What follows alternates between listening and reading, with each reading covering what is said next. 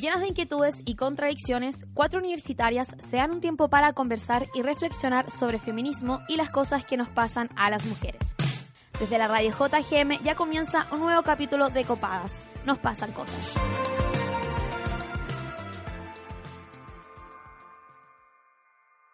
Pese a que lo conozco, mi papá nunca se ha involucrado en mi vida, ni emocional, ni menos económicamente. Cuando chica sentía rabia, me hacía la indiferente, que no me importaba porque nunca estuvo ahí, porque fui criada por puras mujeres y rodeada de cariño. Luego, mientras incursionaba en las profundidades de mis sentires, mis incomodidades y mis dolores en conversaciones con amiguis y terapias, encontré una niña que sí estaba dolida, una yo pequeña, cuya diferencia hacia ese sujeto era mucha más boca que cuerpo completo. Y tuve que mirarla, reconocerla y abrazarla conversar con ella, porque pese a los años de diferencia me seguía habitando.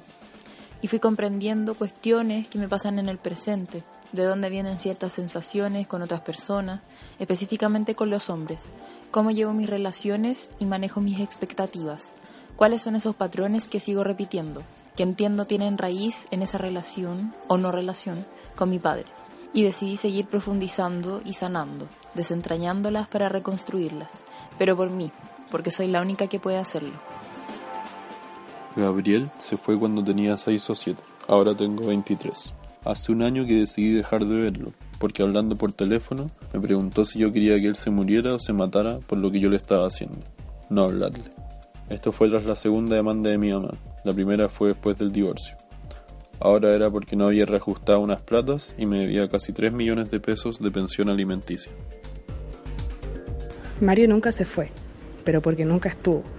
Lo conocí a los 10 años, pero nunca me junté con él por necesitarlo como figura paterna. Me invitaba a comer y me pasaba 10 lucas al salir. Eso para una niña de 10 años es como ganarse la lotería. A los 18 me di cuenta que podía demandarlo por toda la plata que debía. Mi mamá me explicó cómo funcionaba la pensión alimenticia. Hoy en día debe 8 palos, lo tengo con arraigo nacional y aún así busca excusas para no pagar lo que debe. Mi papá me abandonó tres veces. La primera cuando recién nací y dejó botada a mi mamá en el registro civil para poder inscribirme. Volvió cuando yo tenía 10 años, se quedó en mi vida unos meses para luego desaparecer de nuevo. Cuando tenía 11 me fue a buscar al colegio para el día del papá. Esa fue la última vez que lo vi, de eso ya van 12 años. Siempre quise enterrarlo, me autoconvencí de que su ausencia no era algo que me perjudicara. No lo quise demandar porque me sentía culpable de cagarle a la familia, porque su señora y sus hijos, mis hermanos, no sabían de mi existencia. El año pasado dejé de sentirme culpable y lo demandé. Hoy en día tengo que lidiar con inseguridades que nacieron a raíz de su abandono, con la rabia y resentimiento que siento porque nunca le importé. Hoy solo espero el momento adecuado para enfrentarlo y poder decirle lo cobarde que fue por no asumir las consecuencias de sus actos.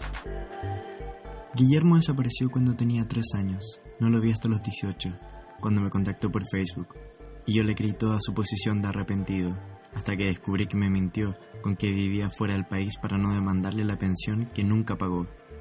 No tuve papá y dentro de todo me libré de su masculinidad tóxica, pero a quien sí se cagó fue a mi mamá, después de humillarla y golpearla. Desde chico he conocido tantos casos similares y solo he podido concluir que los padres son una mierda. Así comienza un nuevo capítulo de Copadas con este editorial colaborativo hecho por nuestros auditores y auditoras. Eh, mi nombre es Toña González. Ah, se te olvidó tu nombre. Sí, no quería decir Antonia, pero fue como quien esa huevona. Me encuentro en los hermosos estudios de la radio JGM, al igual que siempre, con Camila Mañé y Camila Monsalva. ¿Cómo están, chicas? Bien, ¿y tú? Bien, muy bien. Bueno, saludar, como dijo la Toña, a la radio JGM que nos presta sus estudios. Saludamos a la radio Manque en Rancagua, radio educativa en Nancagua. Sube la radio por su señal online que sonamos todos los lunes a las 6 de la tarde. Y por supuesto a Radio Universidad de Chile que sonamos en la 102.5 FM los domingos a las 11 de la noche. Qué lindo le salió la Cami. le salió espectacular y no lo leyó. No lo leyó nada. ¿Te gustaría enterarte de conflictos socioambientales, temas de género y feminismo y la agenda cultural de la semana? Ingresa a radiojgm.uchile.cl y encuentra noticias, columnas y entrevistas desde un enfoque social y comunitario. Oye, tengo que contarles una historia de Bentley. po. Ya, dale. Eh, Bentley nos dio productos nuevos y nos dio como un lubricante hot. ¿De qué está hecho? Como Quiero de- decir que lo pueden conseguir en las farmacias Cruz Verde y en Groupon.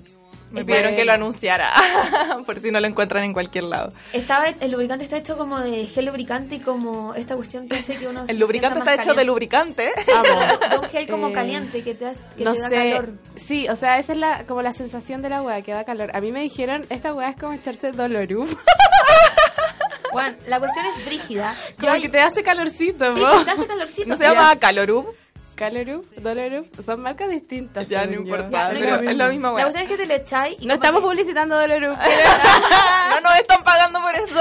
No, pero la cuestión es que te lo echáis y como que hace calorcito. Y yo ayer lo probé, weón, y me eché y, weón, nos ardió la zorra demasiado, weón. Y a mí se me ocurrió la brillante idea de usar como otro Bentley, como no hot, sino como el de frutos tropicales y echarlo también. Y como, weón, así como para, no sé, neutralizar o como que est- esté más bajo. Todas las sábanas mojadas Weón, con lubricante. Palpico. Además, como que, no es como que le eché como poquito, fue como, como decía hot, como que me fui en la bola, onda fui más hot, entonces fue como, pff, onda le eché caleta y después, no, no, ah, y fue, bueno, fue muy terrible, así que, pero la, la cosa es que hay que ponerse poco. Es rico como sentir calorcito, pero no es, no se echen tanto porque yo en un momento sentía como, bueno, está bien que yo estoy sintiendo la zorra así, como, no, no es normal. Está en llamas. Bueno, weón. está caliente, ¿cachai? Como no heavy. bien, sí, fue Es muy que la weá es demasiado efectiva, entonces hay que echarse muy poquito. Pero huele muy a caramelo. De hecho, sigo con las manos con ese olor. ¿Quieren sentir? No, gracias.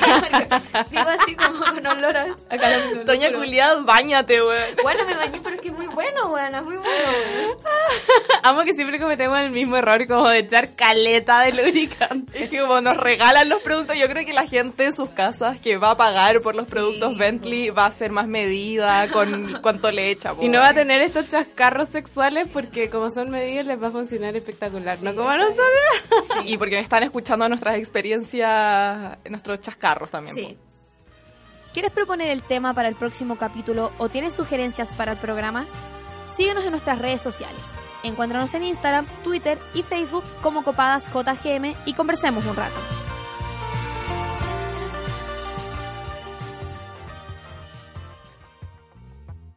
Bueno, a lo que nos convoca. Un capítulo de Papitos Corazón, pero yo primero quiero saber qué es el Papito Corazón, que como que nunca antes había escuchado ese término, por favor explíquenme. Yo pensaba como que igual era una weá instalada. No, para nada. Instalada. ¿Cómo instalada? Como que se sabía el como término, que se sabía. Ah, sí, como po, Barça. o sea, no sí. sé, como que la gente sabía que es Barça. ¿cachai? Sí, claramente. Level de privilegio no saber lo que es un papito corazón. Sí, qué bacán, qué bacán. O sea, le- sí, lo encuentro muy bacán, de verdad. Dale Camila, explícanos, explica a las auditoras qué es un papito corazón. Bueno, el papito corazón vendría siendo este señor que... ¿Por qué te reí? Un señor. un señor que, nada, pues como que dejó embarazada a una mujer O a varias. o a varias, sí, como a más de una. Y básicamente no se hace cargo de su hija en ninguno de los aspectos, ¿cachai? O sea, ya, como que el hija no significa solamente pagar una pensión alimenticia en caso de que los papás no están juntos, sino que también implica como hacerse cargo emocionalmente de su hijo, afectivamente, no sé, ir a reuniones de apoderado, todas las cosas que implica ser papá o mamá, ¿cachai? Entonces ya, hay papito corazón que no son básicamente padres realmente, como que no se hacen cargo de todas estas cosas que se tienen que hacer cargo y, solo pagan la pensión alimenticia y a veces hay que rogarles para que paguen la pensión alimenticia porque ni eso quieren hacer. Como que son demasiado miserables, weón. Esa es la weá, son weones miserables. Esa es la Son como los guanes que tú ves como en La Jueza, con la doctora Polo también, como esos güeyes. Los Sí. buenos cagados. Siento que igual son En otras como... palabras. Pero solo con los hijos, porque hoy que con los amigos no lo son y se van de carrete y le invitan a los amigos y la weá, pero los hijos en verdad le importan un hoyo. Claro. Ese a decir, siento que son como esos jóvenes que postean en Facebook así como, hijo, eres todo para mí. Y los ven como una vez al mes, ¿cachai? Y después salen como vacilando con sus amigos. ¿Sabes Sí. qué? Yo tengo, eh, a- ahora que me diste la definición, Camila, muchas gracias. Ya fue mi definición, no fue una definición de la RAE. Quiero que establezcamos esta Debería estar en Porque la RAE. parte como un señor. Eh, yo tengo hartas amigas que son de regiones y yo veo como de repente eh, ellas eh, llegan acá como a Santiago y, obviamente se sienten muy solas y de repente están buscando como eh, pololo, polola, como esta cuestión como más o menos casi siempre pololo, más como ya desde mis amigas heterosexuales, y siempre como con un rollo con el papá y no sé qué, porque el papá nunca estuvo ahí, y como que tienen muchos daddy issues, ¿cachai? Sí, como que siento que eso es lo que deja un papito corazón, como tener daddy issues, y que buscáis como ese cariño de hombre, como que también es un cariño masculino el que tú buscáis, ¿cachai?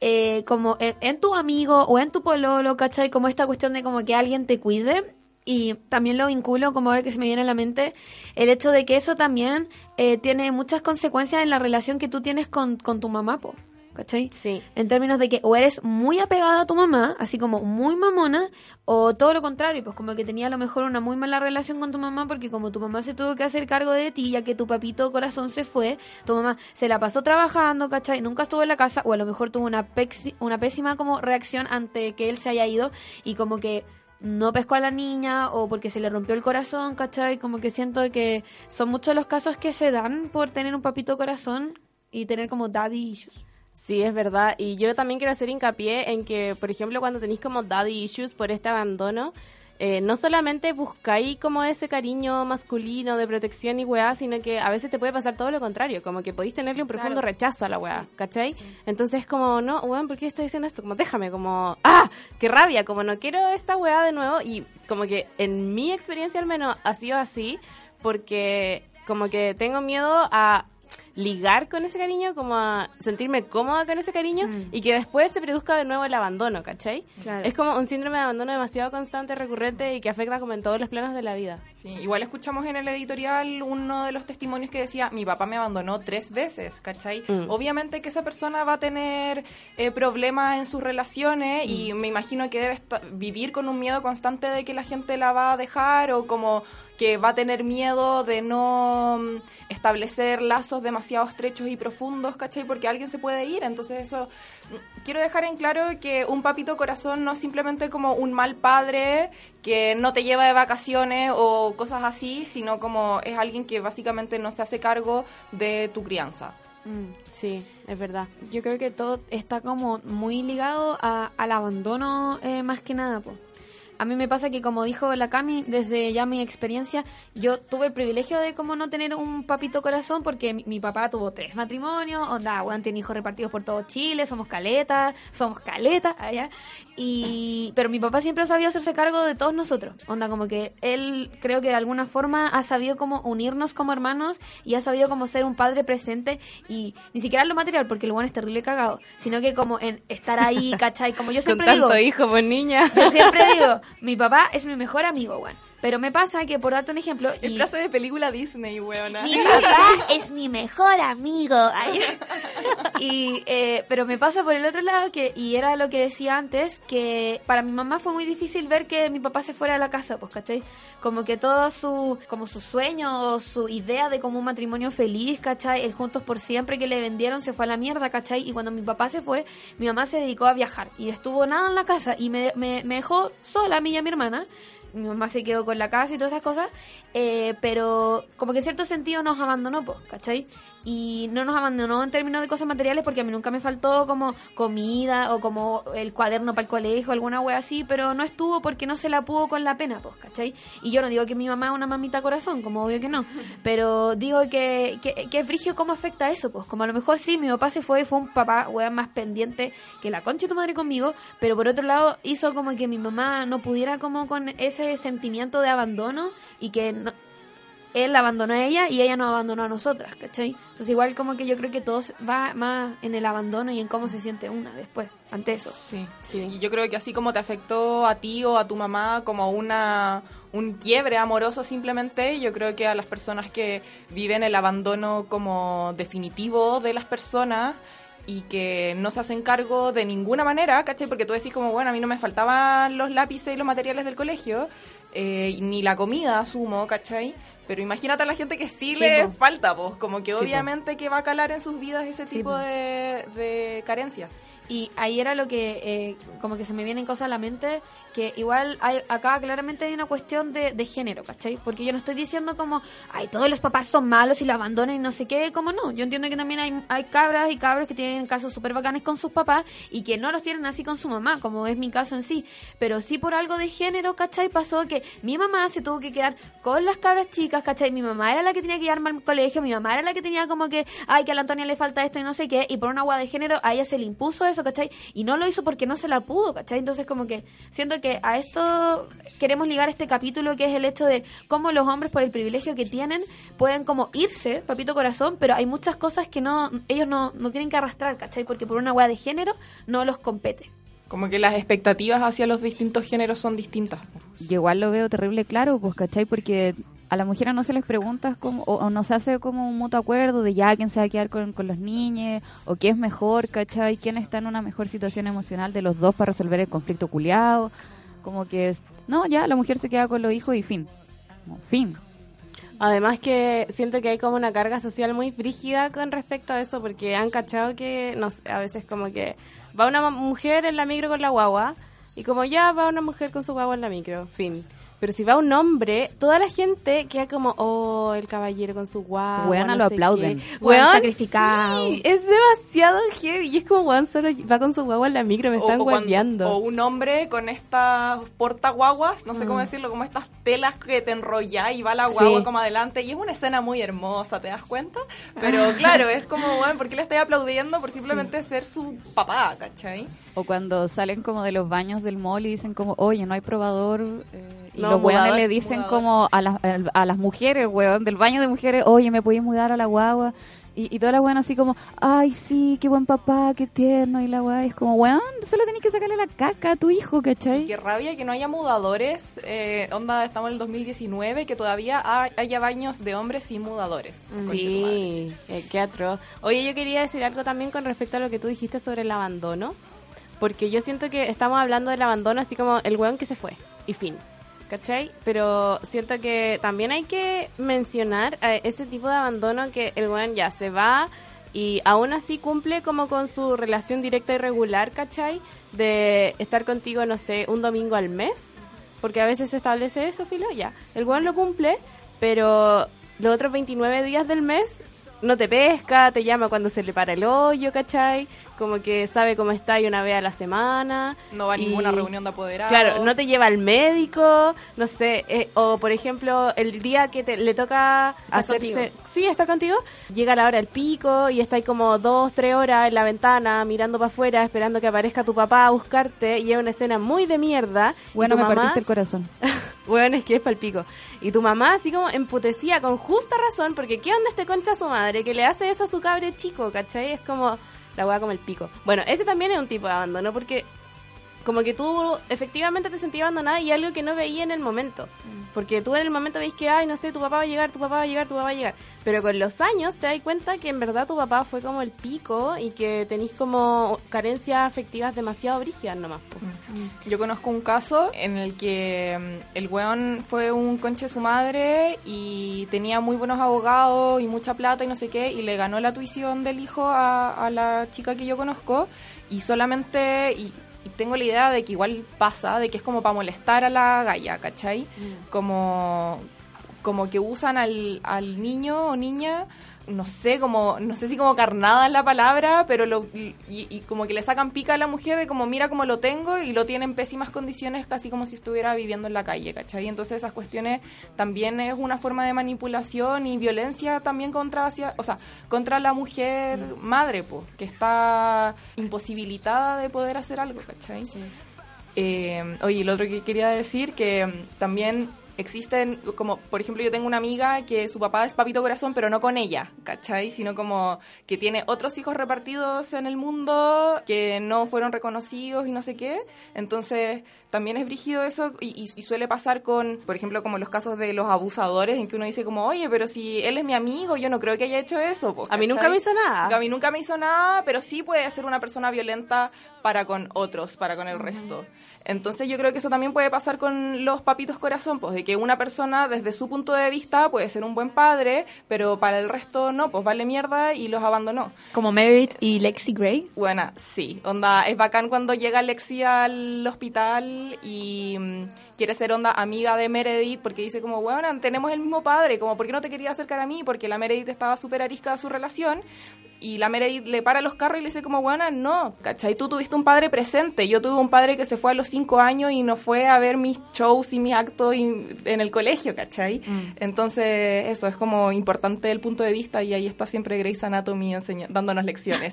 Sí. Oye, y lo otro que yo quería decir de Thatcher Gray es que fue Ellis la que se fue, po. Ella se fue con la cabra chica, pero este weón nunca la buscó. Nunca hizo nada. Fue como, se fue, ah, bueno. Qué será, pena.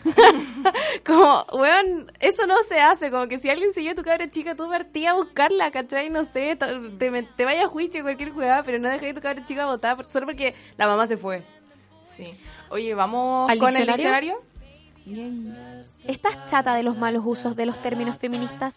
¿Tienes dudas sobre ciertas definiciones? Aclarémoslo aquí en el Diccionario Feminista de Copadas.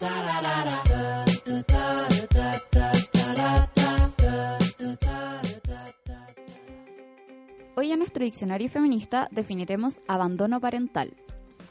El abandono parental o abandono de niñez se produce cuando un padre, madre, tutor o persona a cargo de un niño le abandona sin consideración alguna por su salud física, seguridad o bienestar emocional. En algunos casos también ocurre cuando no se brinda la atención necesaria al infante. El abandono parental generalmente implica el abandono físico de las niñas, pero también puede incluir casos de abandono emocional.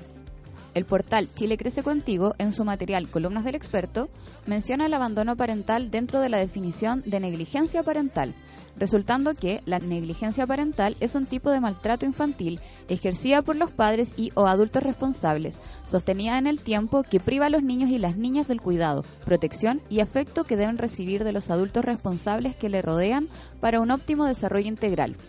Quienes sufren de este tipo de abandono pueden manifestar en el tiempo baja autoestima, dependencia emocional, impotencia y otros problemas emocionales y sociales. Buena, Lila. Me gusta que deje bien clarito que es una negligencia. Weona, no solo una negligencia, onda maltrato, ¿cachai? Maltrato infantil ejercido por los padres y o adultos responsables. Amo, ¿cachai? Amo. Oye, eh, me pasa que encuentro brígido esto, me da como pena saber que por acciones de otros, como por responsabilidades de otros, uno tenga que cargar como con tantos issues, weón, con tanto abandono, como con tanta pena, como con tanto miedo. Como que escuchaba el diccionario de la Lila y decía como, weón, me da tanta pena. Como que uno no puede crear su propia felicidad, weón, siempre depender de otro y me da mucha pena, weón. Según yo, siempre en la terapia lo primero que trabajáis son como tus relaciones familiares. Como que siempre el nido de la mierda está ahí. Sí, Sí, weón. Y hay cachado que toda nuestra generación tiene que ir a terapia porque nuestros papás no fueron, weón. Como que, porque ellos no se hicieron cargo de su emocionalidad, nosotros tenemos que caer en esa weá y tener todo estos dramas ahora. Onda, y tener que poner toda nuestra mier- mierda junta, onda, put your shit together, Sí. porque ellos no pudieron con su mierda. Oye, ¿y ustedes qué opinan de como estas personas que demuestran su cariño a través como de las cosas materiales? Cariño y preocupación igual. Claro, ca- cariño y preocupación a- mediante las cosas materiales. Porque a mí me pasa que tengo como esta contradicción que es como, weón, mi mamá, cuando yo le digo como que tengo pena o como que estoy mal o como que cuando elige, weón, me gustan las mujeres, la buena fue como la mierda, ¿cachai? Y creo que con los años como que he aprendido y en verdad con, con la psicóloga que mi mamá es como mamá desde como desde la trinchera como emocionalmente no no no no puedo estar contigo como que no puedo entenderte no puedo estar ahí para ti porque para mí ya es demasiado conmigo misma pero bueno si querí la lasaña vegetariana le damos ¿cachai? si querí una bici buscamos la oferta es como de- ser madre desde esa vereda pues ¿cachai? Porque también hay un modelo de madre que muchas veces como que se espera de las mujeres Sí, y no todas lo van a cumplir. Alice Gray no lo cumplía para nada. para nada mi mamá es muy parecida a Alice Gray weón. de hecho yo por eso veo tanto Grey's Anatomy Sí, pero yo creo que ahí también juega un importante papel que todos tienen formas distintas de querer. Y que además, eh, como que para nosotros nuestras emocionalidades son muy importantes porque estamos muy preocupados de nuestra salud mental y no sé qué, como digo nosotros en nuestra generación, en nuestra burbuja universitaria, etcétera. Y eso no lo podemos exigir tampoco de una generación anterior porque siento que hay que ver como su contexto social, que es algo que siempre le leo a la Pau, eh, a la Paula Molina, que que obvio que nuestros papás no estaban preocupados de su salud mental, pues bueno, porque estaban tan precarizados que lo único que querían era llegar a fin de mes, ¿cachai? Como tener cómo parar la olla. Entonces, obvio que la salud mental para ellos era como cualquier weá, así como, weón, filo la depresión, como tengo que alimentar a mis hijos, ¿cachai? Entonces o no resistir a la dictadura en su momento. Sí, pues, entonces... Onda, sí, bueno, estamos hablando como, perdón por meterme 20 años atrás, te estaba ni cagando, había como un GES que te cubriera eh, salud mental en el consultorio, ah, por Claro. ejemplo, ¿cachai? Onda tenía que ir a un psicólogo, psiquiatra privado, pagar por esa weá y realmente si estáis como entre pagar arriendo, comprar pan ir al psicólogo, como que nuestros, No puede, nuestros padres, Igual había madres no están... estigma de que el psicólogo era para los Sí, locos. po. Sí, pues, po, como que estamos recién saliendo de esos estigmas, entonces como que yo estoy básicamente sobre perdonando a tu mamá. Sí, no, bueno, y, yo igual. Como y que, como que lo entiendo demasiado y nada, como que se me hace que no podemos exigirle mucho tampoco en ese aspecto a nuestros Es que padres. y a eso madres. iba como mi, mi comentario, como el hecho de que uno puede decir mucho como que el abandono y no sé qué, y bueno, mi papá se fue, el buen como el pico y dejó a mi mamá mal y mi mamá lo hizo súper mal y no sé qué, y como que siento que esto lo hemos hablado en muchos otros capítulos, que es como que siento que desde el feminismo yo he aprendido a perdonar mucho a mi mamá, pues bueno, como que literalmente la loca lo hizo como pudo nomás, pues bueno, Sí, como, como le dio el corazón, como le dio el trabajo, como le dio el hecho de que, ok, me quedé sola con dos cabras chicas, ¿qué hago? ¿Cachai? Onda me vendieron el cuento de Felices por Siempre, la weá no fue así. Distintas historias ya de viajes, padrastros, padrastros culiados. Bueno, esos weones sí que todavía no le encuentro el feminismo a la wea. Pero, Oye, sí, y siente que igual tiene que ver, como lo decía la Monsalva, que es un tema generacional, pues, ¿cachai? Como que, obvio que están más preocupados de lo económico y, y para nosotros resentimos mucho más que no nos pregunten cómo estáis, pues, weón, una wea tan simple, pero que quizás para ellas y para ellos eh, es un, como una apuesta emocional también. El otro día la Monsalva decía como que no todos estamos preparados para recibir esa carga emocional de un cómo estáis, pues, weón, como para lidiar Sí, po. cómo está el otro en verdad. Y eso me hizo pensar que en mi familia como que el cariño se demuestra con comida, ¿cachai? Onda. si yo le digo a mi vieja, puta, ¿sabes que estoy triste? O ella me pregunta cómo está y mal, ella es como, mm, ¿hagamos panqueque? ¿O comamos unos quequitos? y igual es como ciertamente reparador, como que un cariñito para el alma. Pero tenéis que aprender a verlo, que es como decían Sí, ustedes, aprender a perdonar Mm. y entender desde dónde vienen los cariños también. Y ahora sí, vamos a la pregunta. ¿cuáles son tus contradicciones? ¿Cuáles son tus dudas como feminista? Intentemos resolverlas aquí, en tu pregunta copada. ¿Crees que es comparable abortar con que un padre abandone a su hija? No es para nada comparable porque abortar es un acto de amor que una tiene consigo misma y con ese ser entre comillas y el abandono de un padre hacia su hija es de total egoísmo, sin sentimientos ni nada. No hay amor de por medio. En cambio abortar sí, en, el aborto hay amor. Definitivamente no. O sea, puede que suene un poco fría, pero para mí la verdad es que abortar puede ser un ser vivo, pero para mí un montón de células nunca va a ser comparable a que un padre abandone un niño que existe, que necesita contención, necesita amor, necesita de alguien que le enseñe cómo es el mundo, lo básico que necesita abrigo, necesita comida. Jamás va a ser lo mismo que abortar, como ya dije, un montón de células. Puede que suene frío, pero yo lo veo de esa forma. Yo creo que no es lo mismo y es por un tema de cuántas personas como que se ven involucradas en ese proceso. Yo siento que la mujer que decide abortar finalmente es ella solita quien lleva a cabo su proceso de sanación y que mm, le da cara como a todo lo que debe conllevar abortar. Pues en cambio, ¿qué pasa cuando un hombre abandona a su hijo o a su hija? Siento que finalmente son esos niños y esas niñas que, que quedan con toda esa carga y con esa gran interrogante que muchas veces de por vida y eso me parece aún más brutal. Para abandonar un hijo hay que ser cobarde, no asumir que estás afectando la vida y desarrollo afectivo de dos personas. Para abortar hay que ser valiente. Llevar el peso de esa decisión sobre tu cuerpo no es fácil y las mujeres jamás abortaremos por placer. Yo siento que no es comparable. A veces siento que tratamos mucho de jugar al empate y siento que este no es el caso. Por ejemplo, no siento que sea comparable una mujer que decide hacerse responsable respecto a su contexto social, contexto mental, contexto mental. Decide no ser madre y abortar a un loco que simplemente no se quiere hacer responsable y desaparece y era.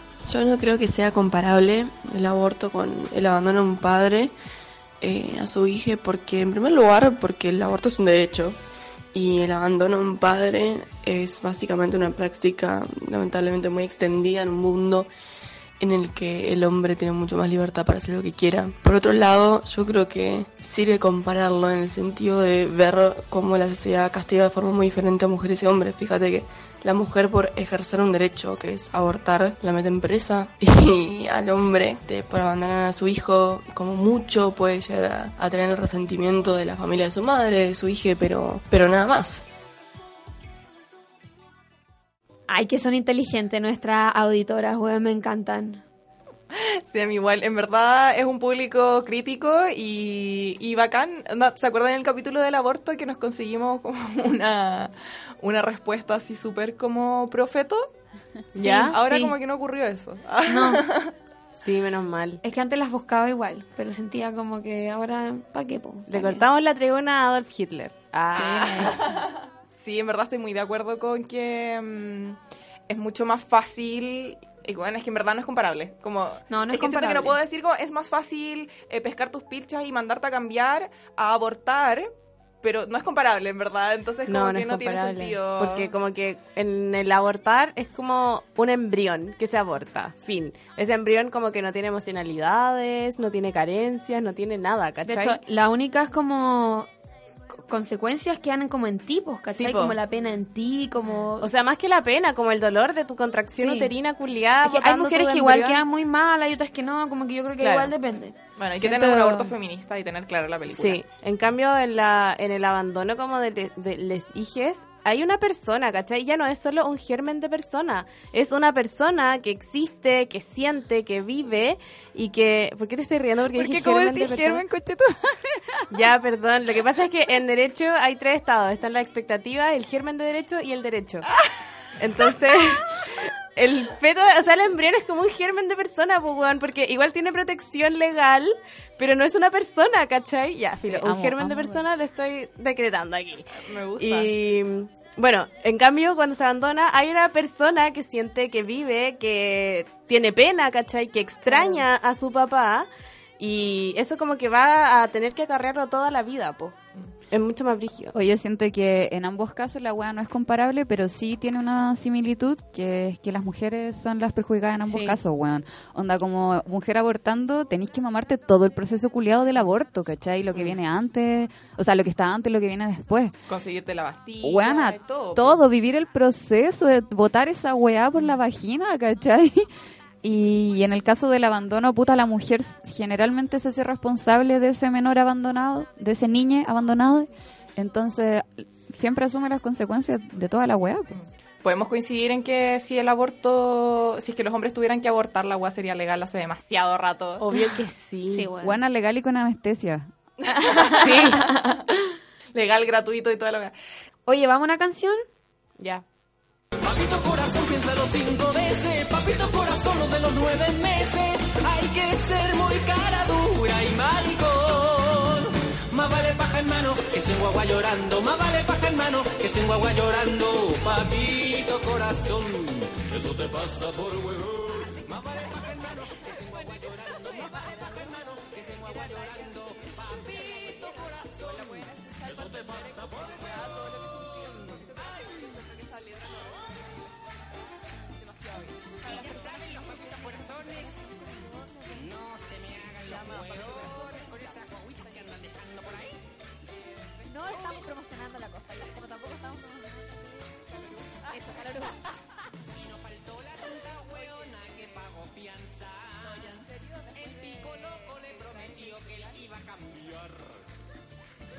Otra oportunidad. A mis cien hijos voy a ayudar. A la semana que esa huehuea volvió a la danza.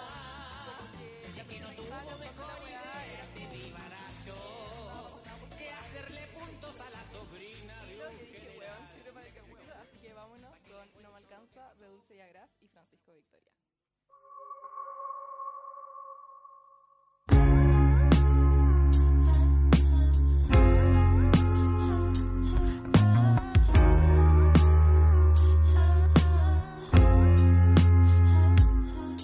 pared, cada muralla se cuaja en cuanto me roza.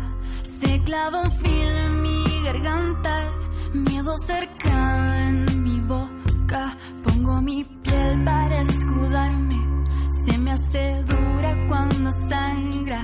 Un paso en falso en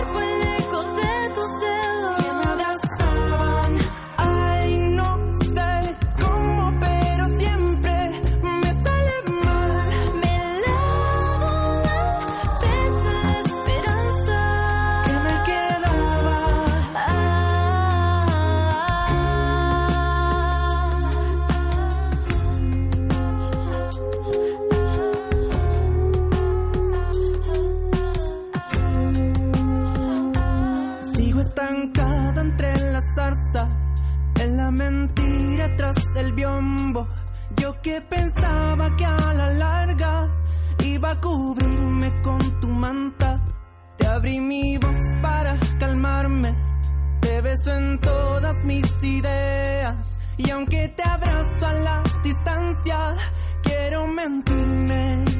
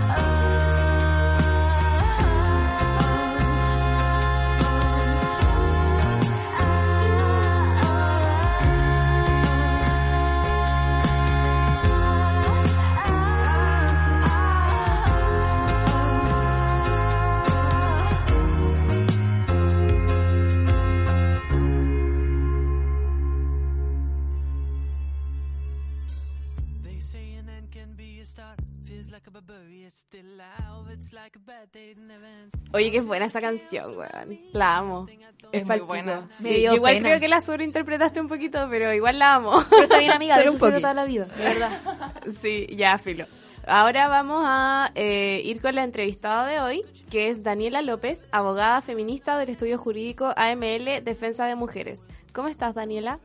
Bien, bien, súper bien. Muchas gracias por la invitación. Gracias a ti por acompañarnos hoy día. Bueno, me encuentro demasiado bueno hablar de este tema, como me encanta estar como posicionando estas cosas. Sí, nos encanta pelar a los papitos corazón. Yo, yo creo que son uno de los que más odio en tribunales.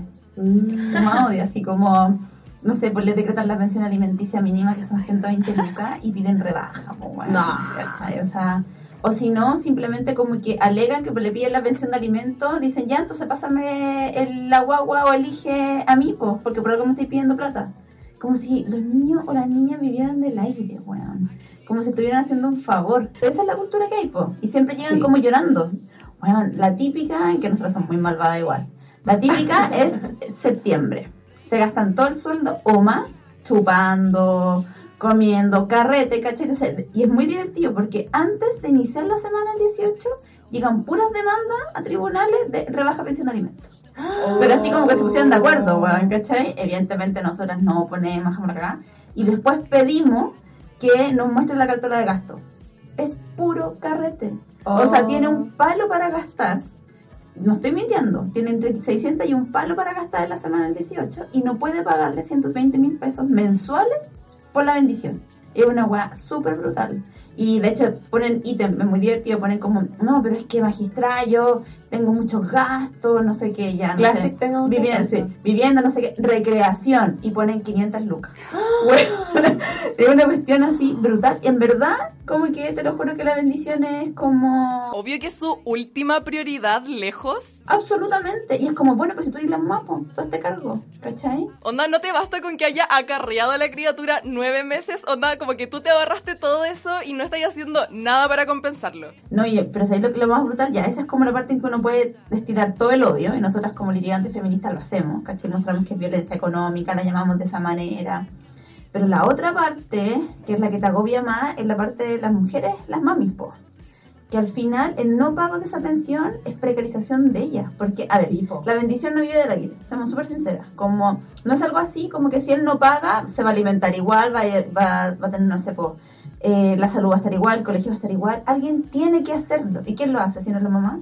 ¿Y qué pasa con eso? Que empiezan las dobles, las triples pegas, ¿cachai? Empiezan a tener que, no sé, po, vender cosas, hacer cosas, o sea, se precariza a nivel 10.000, se explota el doble para poder seguir manteniendo la sobrevivencia de ese niño niña. Oye, ya que hemos estado hablando de eso todo el rato, ¿no les tinca como que nuestra invitada preciosa nos responda qué es la pensión de alimentos? La pensión de alimentos, bueno, primero que todo, yo quiero decir que no es ayuda, no es favor, no es algo que quieran hacer por voluntad. La pensión de alimentos le corresponde a padres y madres que no tienen el cuidado personal de la niña o del niño o del niño, digamos. Y son aquellos que tienen esa relación directa y regular que antes se llamaba visitas. Después se complejizó porque ustedes estaban diciendo algo súper importante antes, que mm, al fin y al cabo las niñas no solo necesitan económicamente manutención, sino también una relación emocional. Eso es un cambio importante en la legislación, porque antes era solo como que va y lo pasáis bien con el papá, que era el típico, no se preocupa de tu salud ni nada, no te reta siempre a ser buena onda, y la mamá es la bruja. ¿Cachai? Que son las típicas visitas sin que se comprometiera con nada. Eso Claro. cambió relación directa y regular porque tiene que haber una relación de crianza, afectiva, además de la manutención. Esa persona tiene la obligación legal de pagar alimentos. Y pagar alimentos significa tener que mantener la mm, situación socioeconómica que tiene el niño, niña o niña si los padres vivieran juntos. Entonces, por ejemplo, no es que ellos quieran aportar 100 mil porque les da la gana. Es que si, no sé, esa persona vivía en Santiago Centro, estudiaba en tal colegio, la separación no puede afectar el círculo de ese niño, digamos. ¿Cachai? Entonces, él tiene que aportar en ese porcentaje, según sus capacidades económicas, sin duda. Pero la pensión de alimentos está principalmente pensada para las y los menores. Entonces, y es una obligación legal. La obligación legal contempla, no son así como, es que te paso la pensión de alimentos porque hagáis lo que queráis, y siempre andan culpando a las madres como "Eh, te la gastáis lo que queréis. No, pensión de alimentos va principalmente a sostener la economía familiar cotidiana. Que es decir, la ropa, imagínate cuando son chico o chica, crecen súper rápido, tienes que estar comprando ropa cada rato, eh, el doctor, la escolarización te sube mucho, mucho, es, es- es mucha la diferencia entre el lactante y después cuando se escolariza. O sea, nosotros ahí tenemos que hacer el tiro aumento de pensión de alimentos.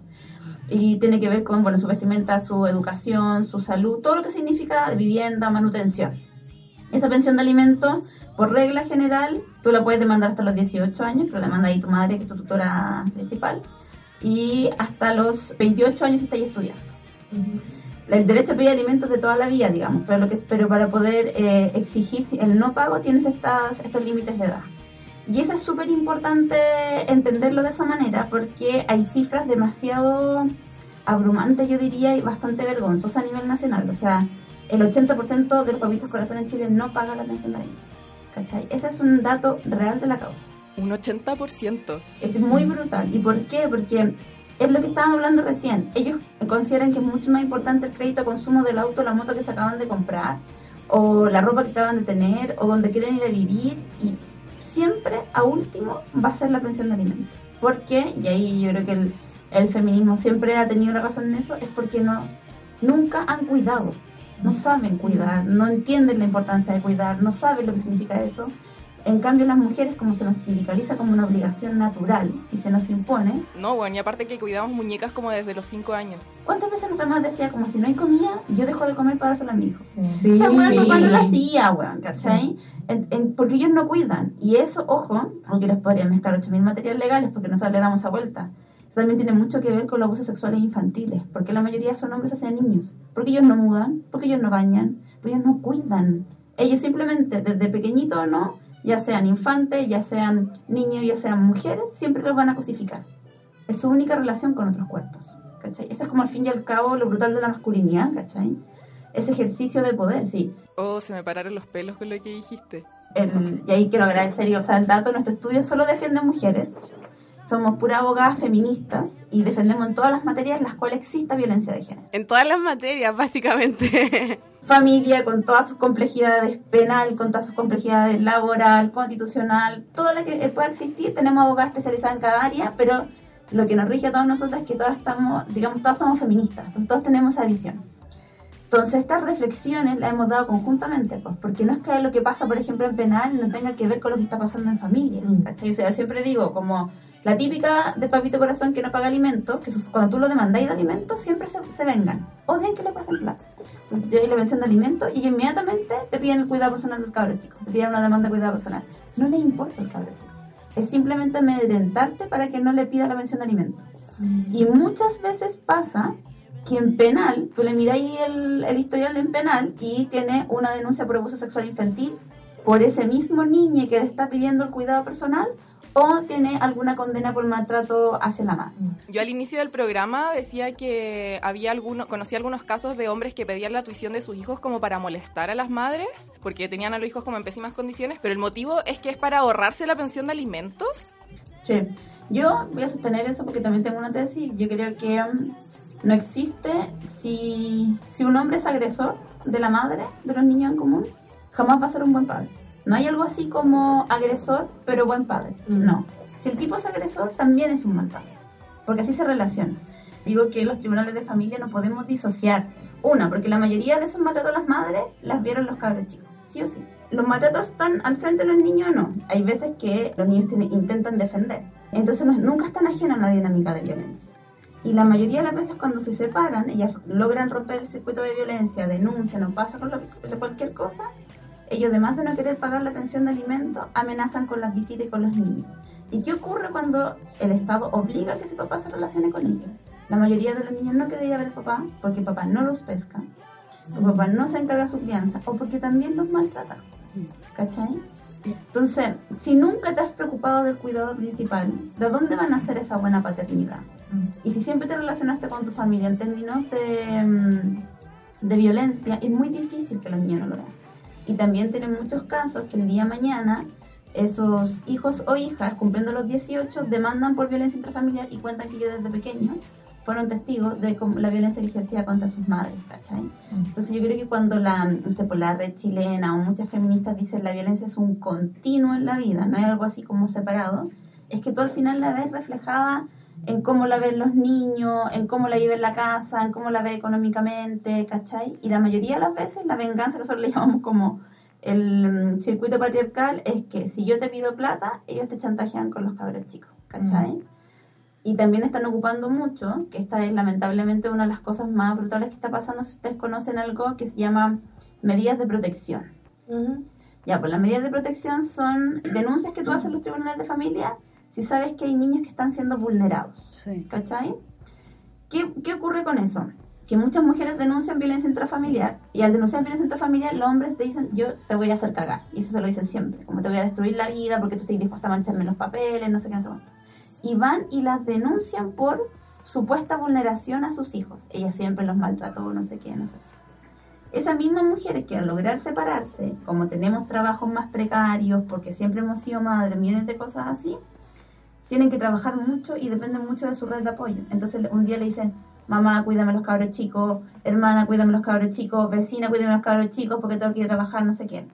Llega el Estado, y como el Estado no es un agente neutral, sino que el Estado también tiene sesgo de género, va y te impone un estándar de habilidades parentales completamente sacrificial. Entonces, ah, pero usted está todo el día fuera de la casa.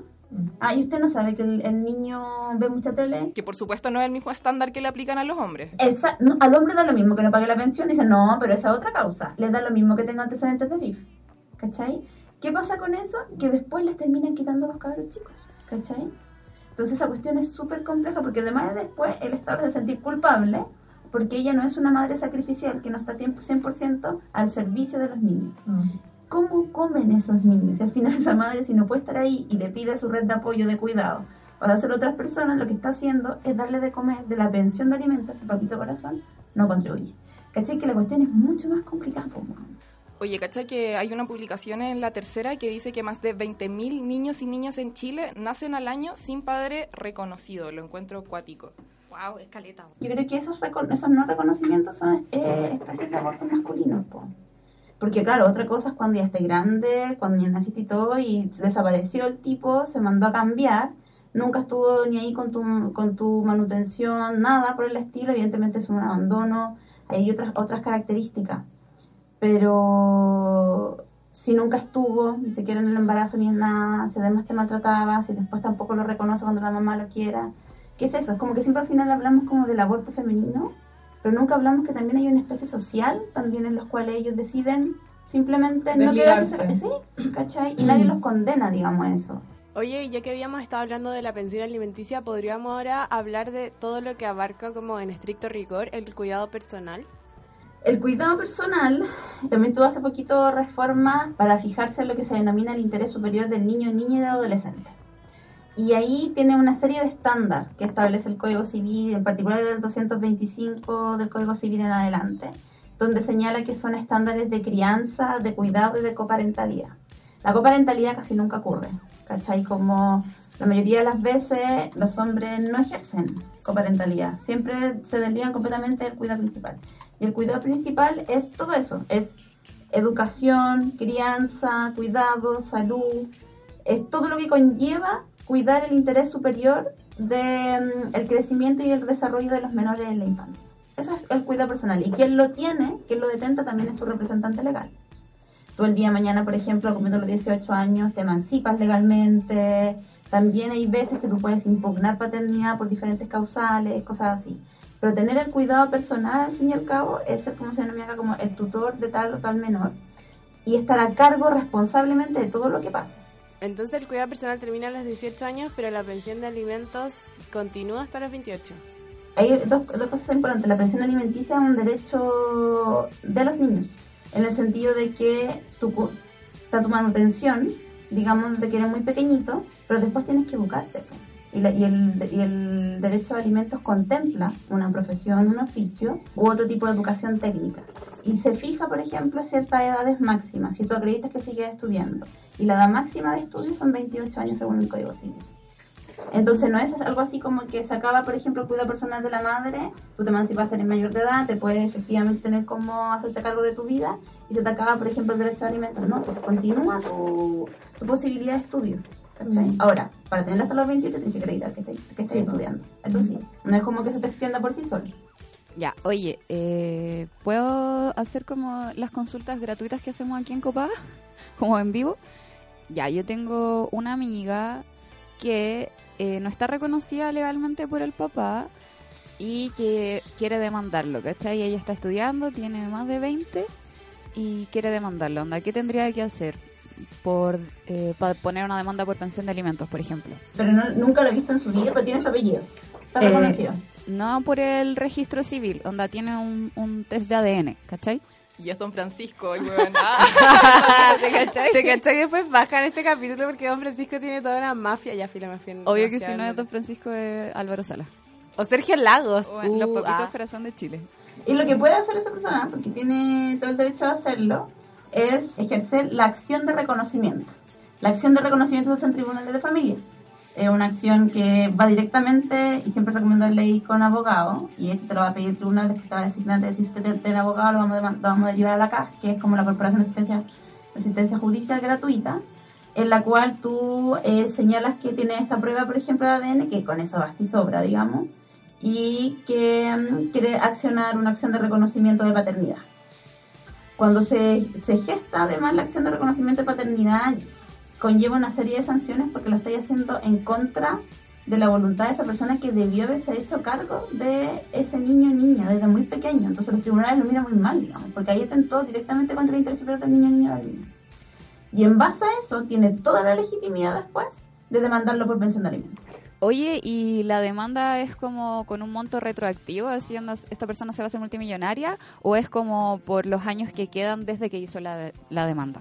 es desde, es desde que ejerce, desde que demanda, desde los 21 en adelante hasta los 28, no tiene algo así como retroactivo.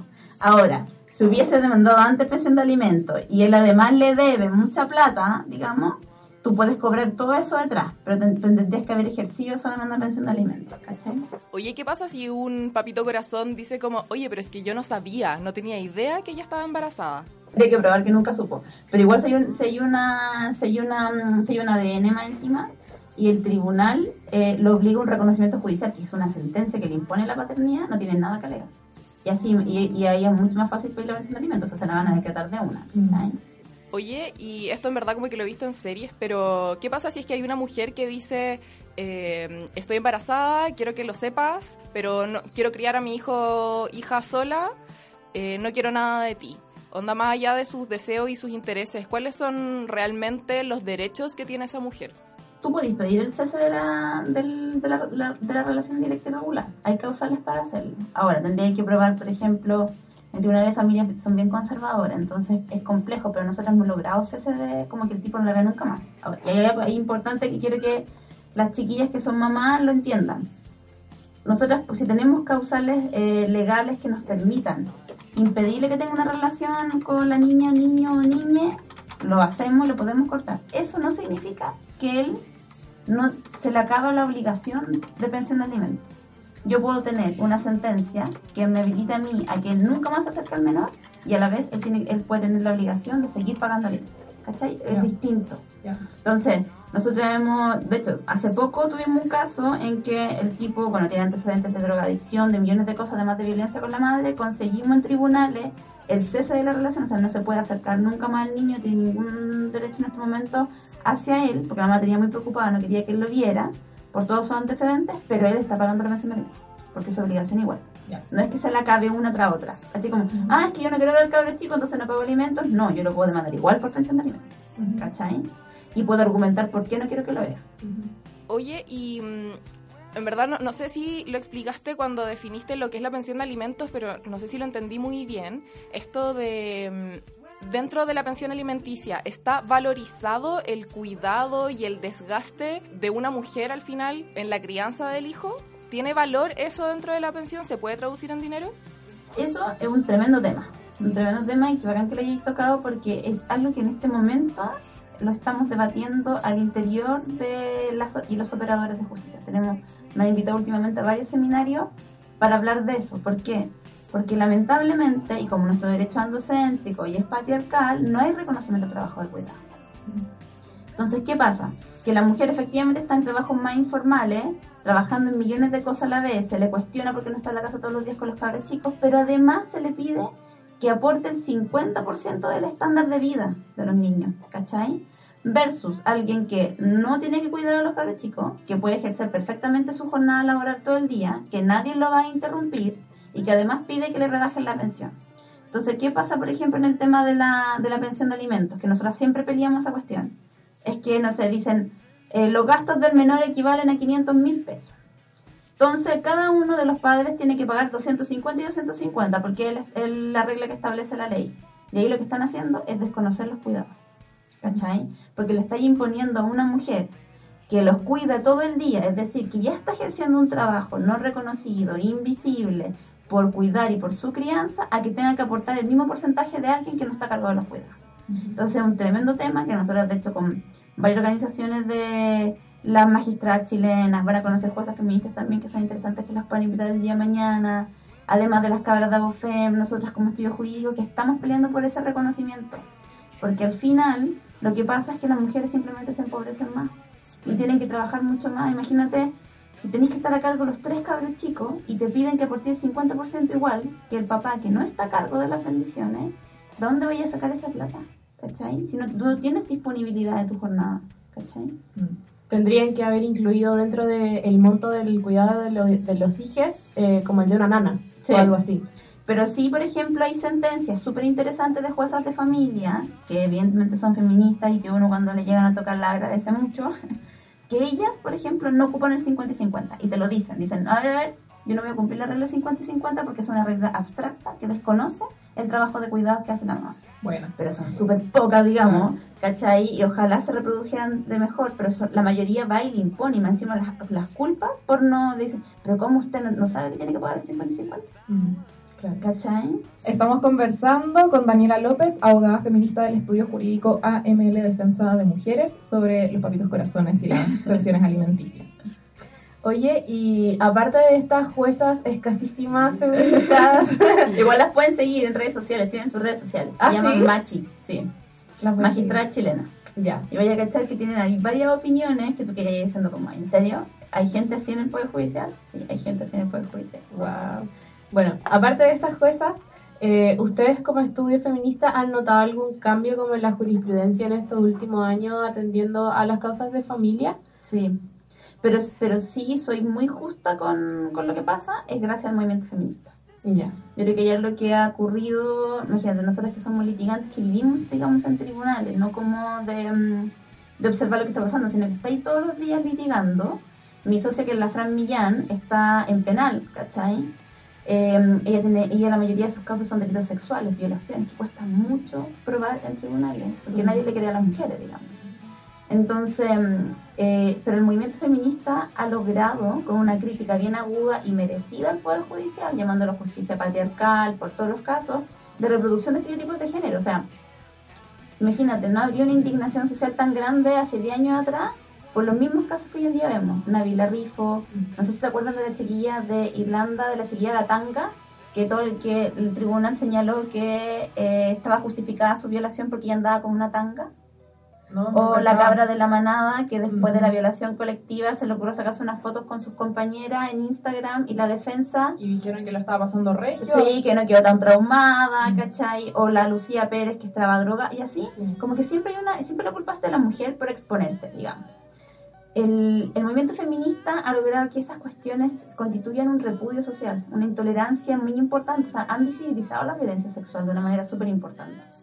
Y eso, indudablemente, ha ido gestando eh, cambios en el interior del Poder Judicial. No, al, al- no a, la, a la velocidad que nos gustaría, pero por ejemplo, si existe hoy en día una organización de magistradas chilenas peleando precedentes distintos, si se ha podido tensionar o dar vuelta eh, sentencia. A nosotras nos pasó y una fue una de las que nos pusimos a llorar de felicidad. Que no sé si conocieron a- el, hace muy poquito que se llamaba La violación del caso El Tablón. Ay, me suena, pero no me acuerdo. Ya, una chiquilla de Linares. Y la violaron y entró a trabajar. Pero ustedes, así como yo también lo hice antes de ser abogada, trabajé garzona. Y entró a trabajar. ¿Cachai? Que llega, sus compañeros de trabajo le hacen como. Se llamaba el bautizazo de ingreso. La. No sé, pues tomaron mucho, pero aparte le dieron unos copetes como bien mezclados, bien complejos. La cuestión es que la cabra en un momento onda, se borró. Y uno de los tipos la violó en el baño, totalmente, analmente, vaginalmente, todo. Ella estaba efectivamente curada, pero eh, el Código Penal contempla cuando se está ahí bajo el alcohol que también es violación. Ya. La primera sentencia de esa, antes que la chiquilla llegara a nosotras, fue absolución. No había ninguna prueba de violación. Ella actuó con consentimiento. Nosotras tomamos ese juicio, anulamos el juicio completo. Nos fuimos a Linares, segunda sentencia, condena por violación consumada. ¿Por qué? Porque había una diferencia en la forma de litigación. Acá había una perspectiva feminista haciendo lo que no se hizo antes. Y eso está ocurriendo. Quizás no la velocidad que queremos las feministas y el movimiento feminista. Tenemos anhel- el- el anhelos de justicia, sin duda. Pero si yo lo que tengo que decir, una es que no paren de criticar, porque es necesario remover esa estructura anquilosada, patriarcal, que le ha hecho tanto daño a los derechos de las mujeres, que de hecho yo siempre digo, se convierte en un agresor más, porque expulsa a las mujeres de la justicia. Nadie quiere denunciar si te van a tratar así, ¿cachai?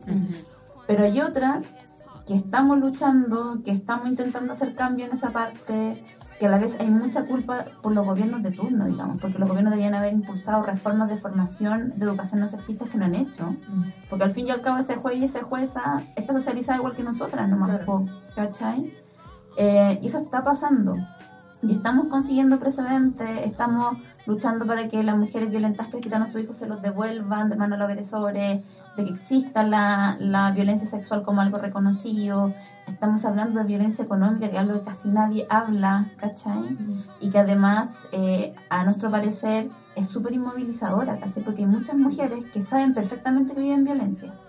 Pero que no salen del circuito su agresor porque no tienen cómo llevarse a los cabros chicos y darles de comer, porque toda la vida han sido dueñas de casa, ¿cachai? Yo tengo muchas, todas mis representantes llegan y me dicen, Dani, a mí no me interesa que se vaya a la casa, yo quiero que me pague la pensión de alimentos, ¿cachai? Entonces, pero eso está pasando y creo que eso tiene que ser una buena noticia, pero ha sido gracias al empuje del movimiento feminista que ha logrado permear esas paredes casi de edad media que todavía constituyen el Poder Judicial. Oye, Dani, ¿y cuáles son los pasos? Onda, ya, tíranos los tips como para demandar al, al papito corazón. ¿Qué es lo que una tiene que hacer, como paso por paso? Súper cortito para que lo cachen. Una, si nunca han demandado pensión de alimentos, lo primero que hay que hacer es demandar. Lo primero, primero, hay que llamarlo a mediación, porque no hay, no hay posibilidad de meter demandas sin mediación. Es un requisito legal. Lo llamas a mediar. Mm, No es obligación que lleguen a un acuerdo. Yo quiero dejar súper de acuerdo ahí. Si él no quiere pagar o quiere por un monto muy bajo, no se accede nomás. Lo que va a hacer el mediador o mediadora es que te va a frustrar la mediación. ¿Para qué me sirve a mí la mediación? La mediación es el antecedente para que yo pueda demandar. Porque ya pasé por el primer requisito legal. ¿Eso se hace con un abogado? No, la mediación la puedes hacer tú sola. Y si, la quiere, y si vas a tribunales que también tienen mediadores, sale gratuito. Hay lugares en que se paga la mediación, que son centros de mediación, o vas directamente al tribunal de familia y te sale gratuito. ¿Cuál es la diferencia entre una y otra? Que evidentemente el pagado te van a llamar al tiro para que podáis mediar. En cambio, en la otra, como todo sistema público, te va a demorar un poco en que te den la fecha de la mediación. Con ese requisito se entabla la demanda de pensión de alimentos. Se le va a decretar, uno tiene que pedir siempre al tiro, alimentos provisorios y después la petición final que son los alimentos definitivos. Los alimentos provisorios son mientras dure la tramitación de la causa. ¿Cachai? Entonces, por ejemplo, yo digo, yo le pido 300 mil pesos, que tengo que justificarlo con varias reglas que hay ahí, 300 mil pesos de alimentos provisorios. Ellos se decretan al tiro por el tribunal. El tribunal tiene la obligación de decretar alimentos provisorios. Y de hecho, para que también sepan, porque mucha gente me dice que no me ha pagado los provisorios, tampoco me ha pagado la pensión de alimentos al final. Los alimentos provisorios también se pueden perseguir. Uno también puede pedir arresto, puede pedir todos los apremios si no se cumplen los alimentos provisorios. No tengo que esperar la, pensión de alimentos final. Y bueno, y llegamos a la pensión de alimentos final. Eso es para que tenga el primer monto. Se tiene que pagar todos los meses en una cuenta que abre el propio tribunal en el Banco Estado, que es exclusiva para ese uso. ¿Por qué? Porque si el día de mañana él no te paga, uno tiene que oficiar al Banco Estado, tiene que hacerse una liquidación y uno ve exactamente cuánto debe. Pues tiene que ocupar solo para ese efecto.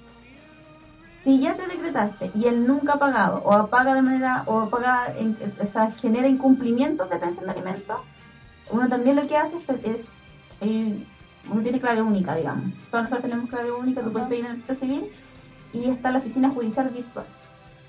Ahí en la oficina judicial virtual, en la causa del de alimentos, se tiene que solicitar mediante escrito que se haga una liquidación de las pensiones de alimentos adeudadas. El secretario del, o el funcionario del tribunal va a mandar contablemente, no sé, debe 13 millones de pesos. Yo tengo varios que deben ese nivel de plata, 30 millones, nunca han pagado pensión de alimentos. Y ahí lo que se hace es que después de eso tú decides al tribunal que se, se apliquen los premios de la ley. Muy corto. Arresto, suspensión de licencia de conducir, retención de impuestos. Hay varios que tú puedes pedir. ¿Arraigo nacional? También. Que son, lo, que son el, la- los artículos 16 y 14 de la ley de pensión de alimentos y de mm, abandono de familia.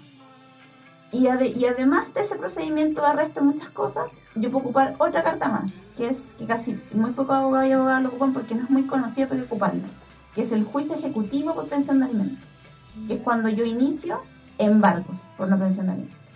¿Cachai? Y entre medio de eso también existe la posibilidad de mandar a los abuelos si tienen mejor situación económica.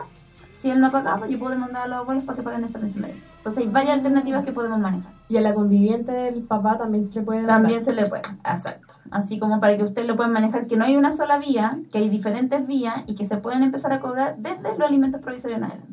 Dani, para finalizar, si es que hay alguien que tiene alguna duda, por ejemplo, ¿dónde las pueden contactar? Claro, sus redes.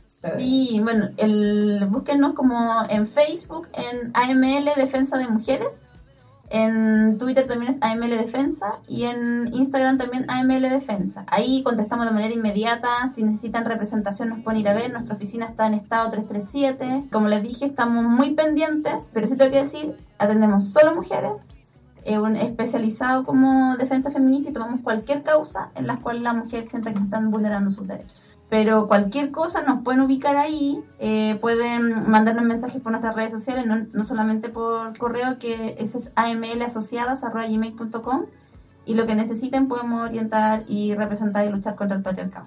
Ya, Dani, muchas gracias por habernos acompañado hoy día y habernos respondido todas estas preguntas muy interesantes. Aprendimos demasiado, según yo. Bueno, yo aprendí en verdad demasiado. Quizás tú, la Camila no aprendió tanto porque onda estudia Derecho, pero yo quedé así como huevón palpico. Onda, un 80% de los hombres no paga la pensión alimenticia. ¿Me estáis huevando? Sí, o sea, esos datos yo tampoco me los sabía.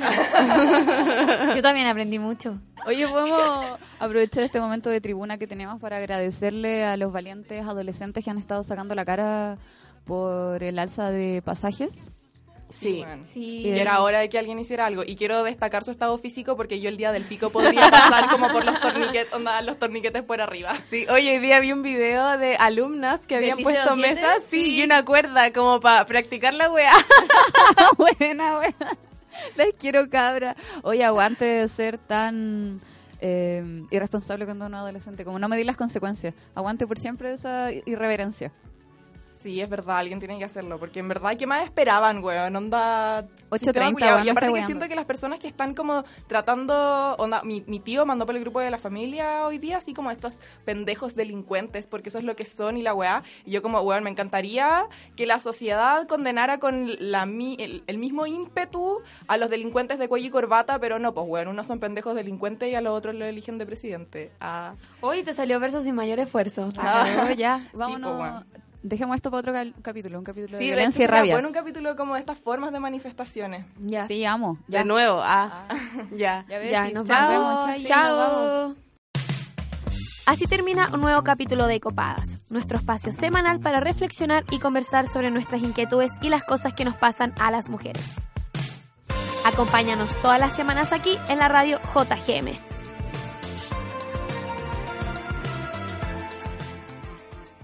Este capítulo fue grabado el 18 de octubre del 2019, horas antes de que Chile despertara. ¿Quién hubiera dicho que no le dedicaríamos uno, sino 14 episodios a las manifestaciones, la represión del Estado y a nuestros derechos?